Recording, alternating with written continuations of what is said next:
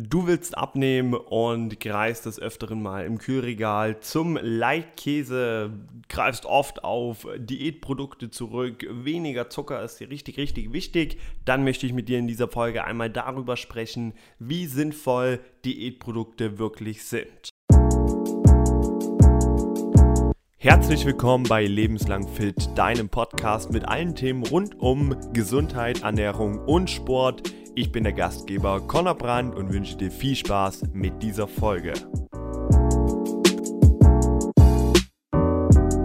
Herzlich willkommen zur nächsten Episode von Fit in 300 Sekunden. Ich hoffe, du hörst fleißig mit und ich kann dir so die Quarantänezeit, die Stay-at-Home-Zeit ein bisschen versüßen. Und versüßen ist ja auch der richtige Stichpunkt zum heutigen Thema, wie bereits angesprochen, geht es darum, wie sinnvoll sind wirklich Diätprodukte für dich.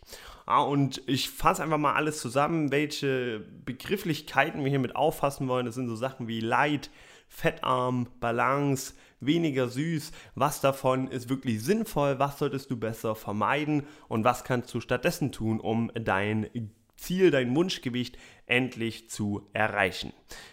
Problem Nummer eins, was ich sehe, ist, dass viele dieser Begrifflichkeiten nicht mal geschützt sind. Ja, also es gibt da Beispiele, die kann jeder auf sein Lebensmittel drucken. Dazu kommen wir aber noch genau, welche das sind.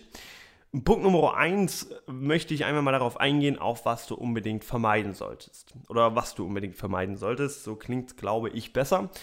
Ähm, äh, vermeiden solltest du auf jeden Fall Dinge, die mit weniger Zucker sind.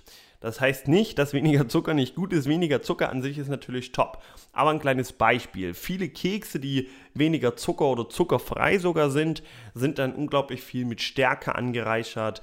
Die ähm, haben oft mehr Fett und dann haben die insgesamt genauso viel Kalorien. Und dann trete ich ganz, ganz schnell in diese Kalorienfalle und denke, ich würde viel weniger zu mir nehmen, als ich eigentlich im Endeffekt esse. Denke, okay, ich esse doch schon immer Diätprodukte und schaue doch drauf, dass alle Süßigkeiten, die ich esse, weniger süß sind, weniger Zucker haben.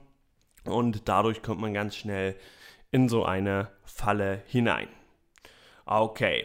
Wo es natürlich sinnvoll ist, ist bei Getränken. Da hast du dann 0 Kalorien in äh, zuckerfreien Sachen oder ein Cola Zero beispielsweise.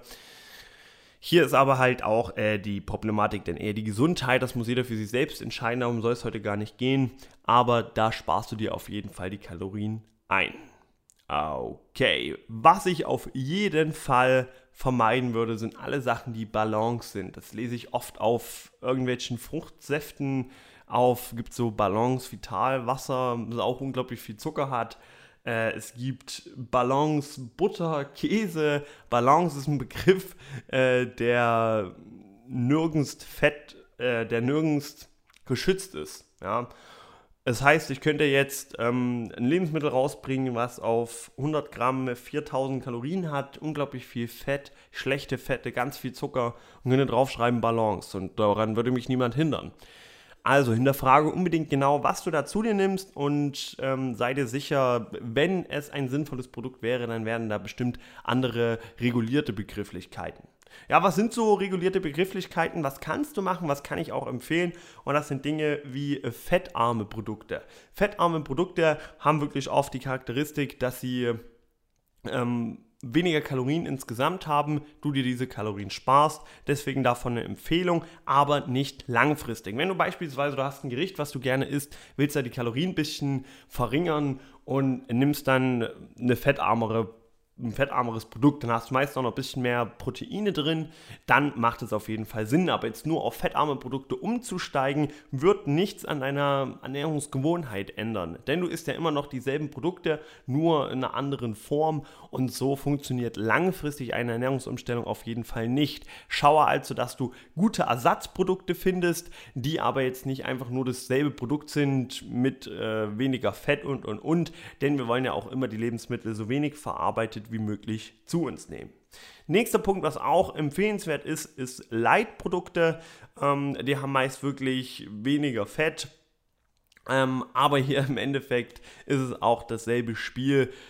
Langfristig wirst du so deine Gewohnheiten nicht ändern, aber fettarm und light, das sind auch geschützte Begriffe. Die kann ich empfehlen, würde ich aber nicht auf Dauer machen, nur um eben mal ein Rezept aufzupeppen, um die Kalorien da ein bisschen zu senken und als kleiner Ersatz. Okay, ich hoffe, ich konnte dir so viel weiterhelfen mit äh, dieser kleinen Episode und du weißt jetzt, auf was du beim nächsten Einkauf achten musst und welche Lebensmittel du besser im Kühlregal lässt. Geh jetzt unbedingt auf Instagram, auf meinem Profil, findest du natürlich in den Show Notes verlinkt. Gib mir dort dein Feedback, stell mir dort deine Fragen und dann hören wir uns auch schon in der nächsten Folge von Fit in 300 Sekunden. Mach's gut, bleib gesund, dein Connor.